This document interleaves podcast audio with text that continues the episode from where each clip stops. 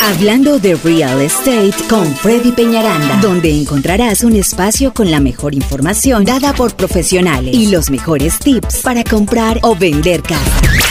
Reparación de crédito y créditos para adquirir vivienda. Agente de bienes raíces y seguros. Seguros de casa. En el episodio de hoy, Víctor Arana, especialista en préstamos de casa de verdad de traerle y yo les comparto ahí normalmente los, comentarios de todos ustedes. Mil gracias por todos sus buenos mensajes de verdad que yo se los muestro a ellos que nos dan gracias por la información por los videos por lo que han aprendido y bueno, no pensábamos que esto fuera a servir a nivel nacional, pero definitivamente está sirviendo en todo Estados Unidos. Qué bueno. Bueno, nos vamos con nuestro segmento número 3 y para eso tenemos aquí a nuestro titán de los préstamos de casa. ¿Cómo estás, Víctor? Bien, Freddy, muy bien, gracias. Bueno, excelente. Listo para todas tus preguntas. Listo, excelente. Pues el día de hoy vamos a hablar Normalmente sabemos, escuchamos lo que es el, préstamo FHA o el convencional o lo que sea, pero hay muchas, mucha información que no sabemos del préstamo FHA. Y, el día de hoy vamos a hablar seis requerimientos del préstamo, del préstamo FHA que debes conocer, definitivamente que son importantísimos. El préstamo FHA es el préstamo que le hacen al comprador de casa por primera vez, ¿no es cierto, Víctor, normalmente? Bueno, ah, ahí algo que corregir. No es necesario ser comprador por primera vez para poder utilizar un FHA. Una pregunta más. Lo que sí se puede decir que es el préstamo más fácil de obtener. Es el más flexible y es por eso que es el que más utilizamos. Eso sí. Excelente. Entonces, ahorita, y tengo una pregunta ahora que, ahora que me acordé al final de que me han hecho. Mira, ya me está acordando Siri. Listo. Bueno, el primer, primera pregunta es, ¿cuál es el score mínimo para poder acceder a un préstamo FHA? Ok, el, el score mínimo para poder acceder a un préstamo FHA es de 500 puntos. Ok, ahora, no todos los bancos van a poder hacer préstamos desde 500 puntos. Sin embargo, FHA, el Federal Housing Administration o la Administración Federal de Vivienda, dice que desde los 500 puntos ya usted puede comprar casa. La compañía para la que yo trabajo sí los hacemos, empezamos en 500 puntos. De 500 a, voy a agregar un poquito de información para que lo sepan, el down payment va a ser diferente, eso sí. De 500 a 579 va a necesitar mínimo 10% de down payment. Del valor de la casa. Del precio de la casa. Y digo mínimo porque, ojo, pudiera ser más. Pero el mínimo va a ser 10%. Y de 580 puntos para arriba es cuando el down payment ya baja a 3.5. Ah, lo ideal eh, va a ser que su score esté, yo diría, de 640 para arriba, porque todo va a ser más fácil. Entonces siempre vamos a procurar nosotros no em, empujarlo en esa dirección. Pero ojo, con un score más bajo ya pudiera comprar. Excelente. Eh, bueno, ya nos dijiste el down payment, ¿no? ¿De cuánto es el down payment para el, para el préstamo FHA? ¿Y qué diferencia hay entre los gastos de cierre entre un préstamo FHA y un préstamo convencional, Víctor? Eh, bueno, eh, los gastos de cierre van a ser los mismos en verdad entre un préstamo FHA y un préstamo convencional. no va a haber ninguna diferencia. Nosotros no cobramos diferente en lo que se refiere a, a los fees de nuestra parte administrativa. Ah, si hay gastos de cierre más altos a los que tienen score más bajo, eso sí. Los que tienen score más bajos, y de repente eso es donde va tu pregunta, Freddy, porque en el préstamo convencional lo mínimo que hace es 620. Entonces, en el préstamo FHA, al poder hacer préstamos por debajo de 620 puntos, eh, es que se va a tener que cobrar más gastos de cierre, pero no es por el tipo de préstamo, sino es por un score bajo. Eh, de 620 para abajo, o quizás de 600 para abajo, es donde se van a ver gastos de cierre adicionales. Adicionales, excelente. ¿Cuál es el monto máximo que una persona puede solicitar en un préstamo FHA? El, monto máximo a financiar, esto va a depender del condado. Ah, para Harris County y la mayoría de los condados alrededor es 331.200.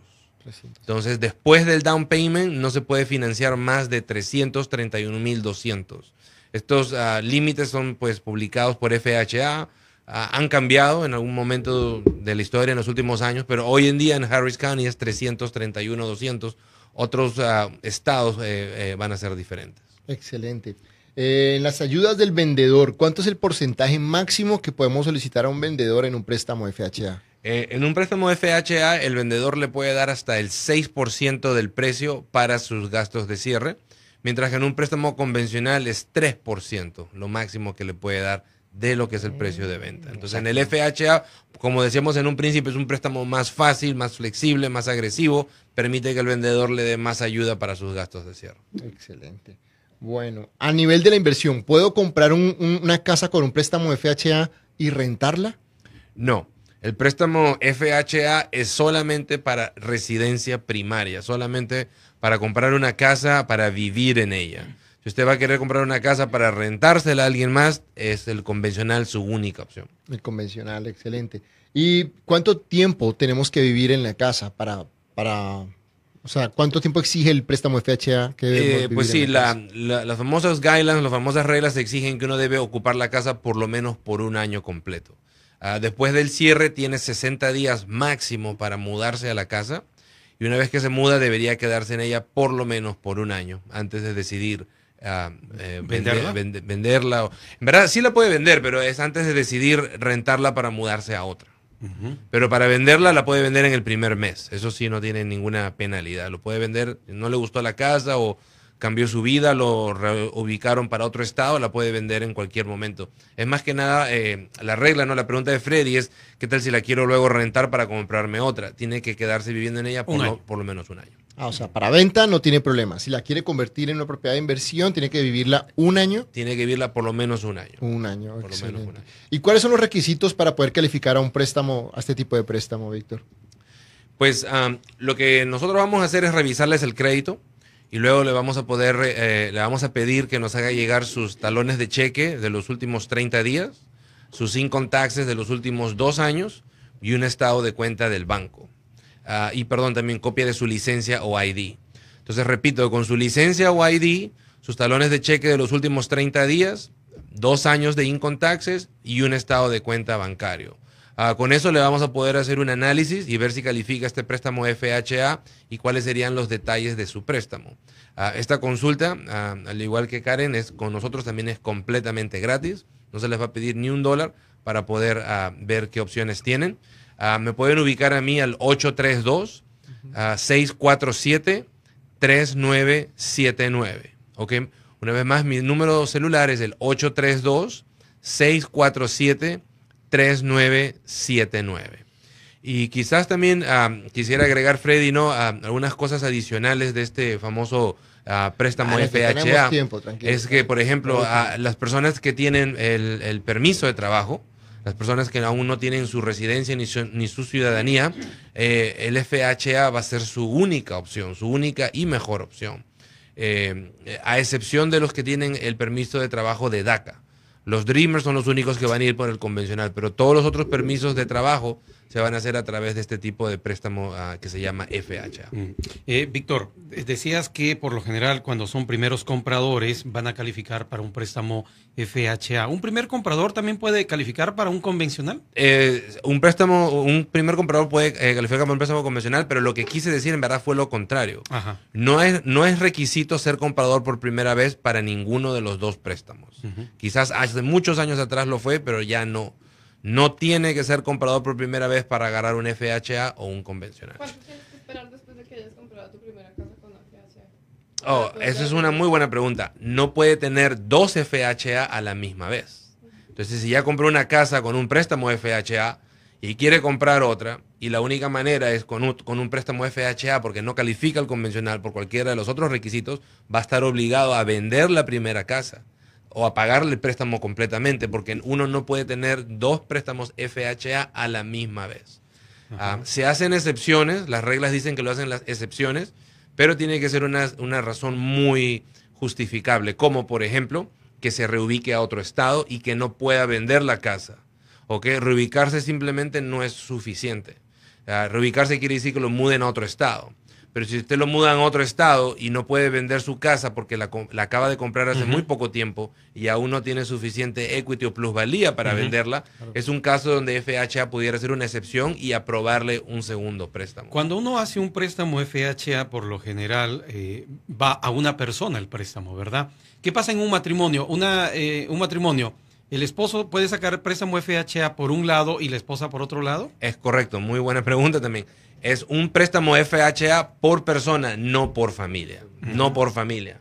Entonces sí, cada uno, uno podría comprar una casa, un FHA con el esposo y dos años más tarde rentarla y hacer otro FHA a nombre de la esposa. Pero ahí la cuestión es, es la parte del ingreso, ¿no? Que tiene que ganar suficiente para que el préstamo sea a nombre del. cada Tendrían que ganarse exactamente. Ambos tendrían que trabajar para que cada uno pueda trabajar a su propio préstamo. Correcto. Ah, el préstamo convencional, eh, no era el tema de hoy, pero hablando un poquito de él, Ajá. requiere mejor crédito, pero las personas que califican al préstamo convencional, a la hora que quieran comprar su segunda casa, eh, se les va a permitir utilizar el ingreso de renta de las que ya tienen. Eso es algo que solo el convencional lo permite, porque si se ponen a pensar, al rentarla, pues hay un ingreso adicional que va a empezar a llegar.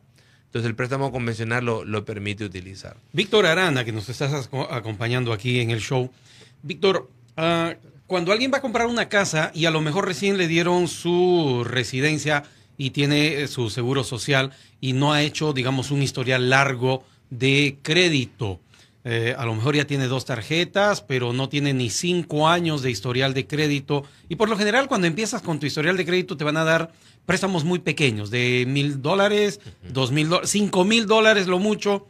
¿Cómo se maneja ahí para Pues, el Ujú, Sí, disculpa que te interrumpa, Jorge. no. Justamente el préstamo FHA es para este tipo de comprador, para el que tiene un crédito nuevo o, o bajo.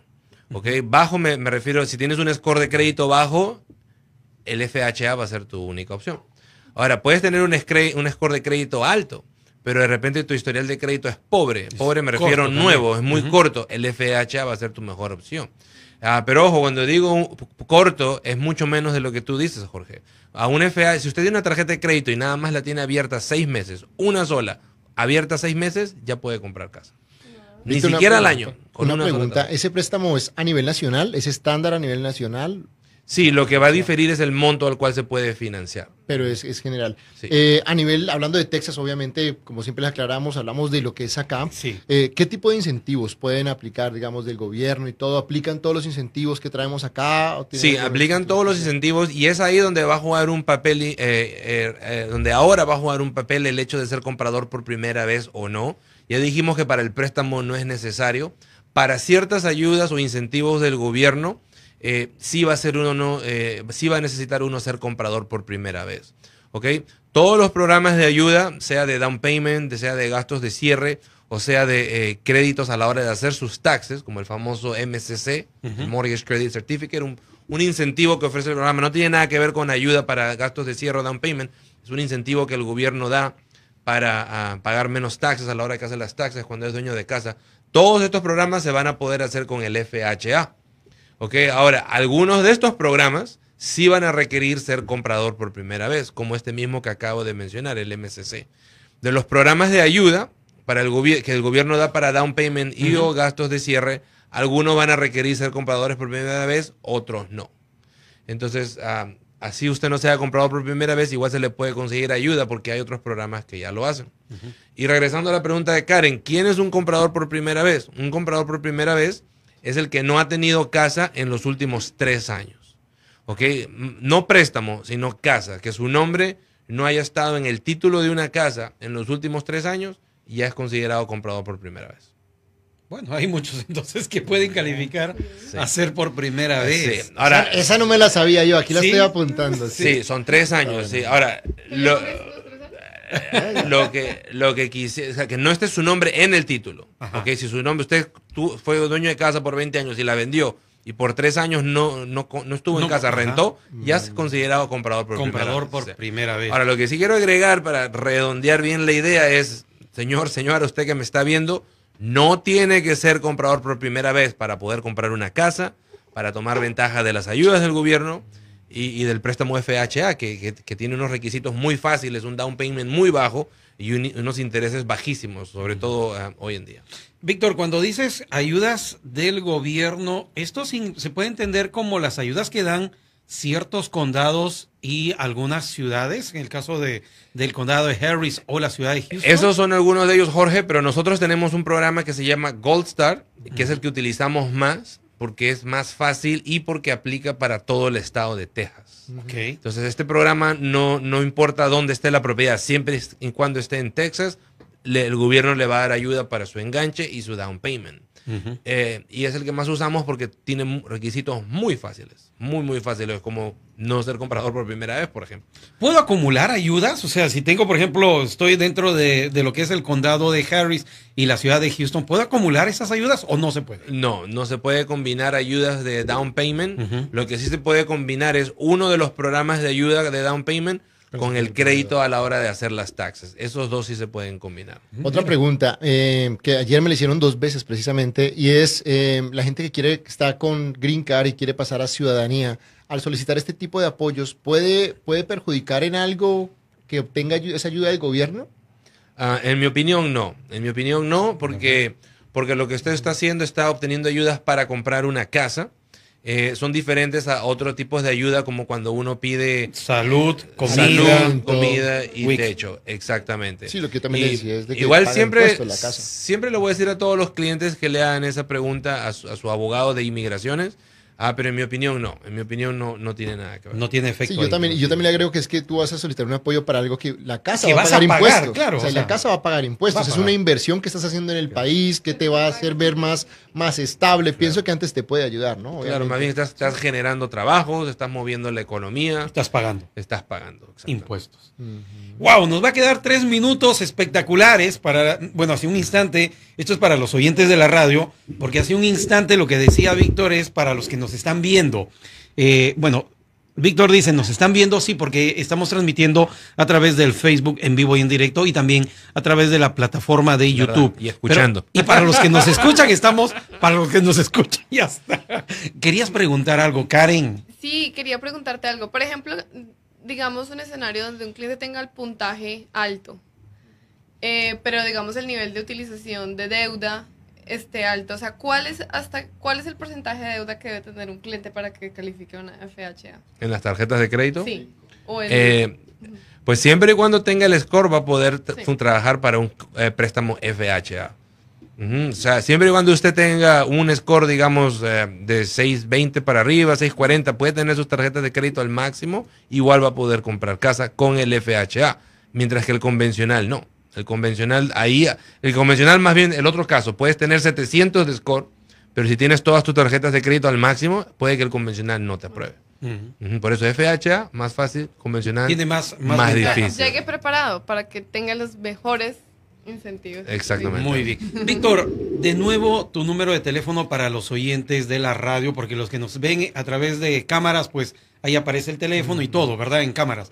Pero para los que nos escuchan, Claro que sí, le voy a dar mi celular, yo utilizo mi, mi celular para, para el negocio y es el 832-647-3979. ¿Ok? Una vez más, 832-647-3979. Me pueden llamar, eh, me pueden mandar un texto. O si no les contesto, pues me pueden dejar un mensaje de voz. Quizás lo mejor hoy en día es un texto, en un verdad. texto más rápido. Va a ser más fácil que sí, que escuchar un mensaje de voz y apenas yo me desocupe, les voy a devolver la llamada. Bueno, pues excelente, mi gente. Pues ahí dejamos los tres segmentos del día de hoy.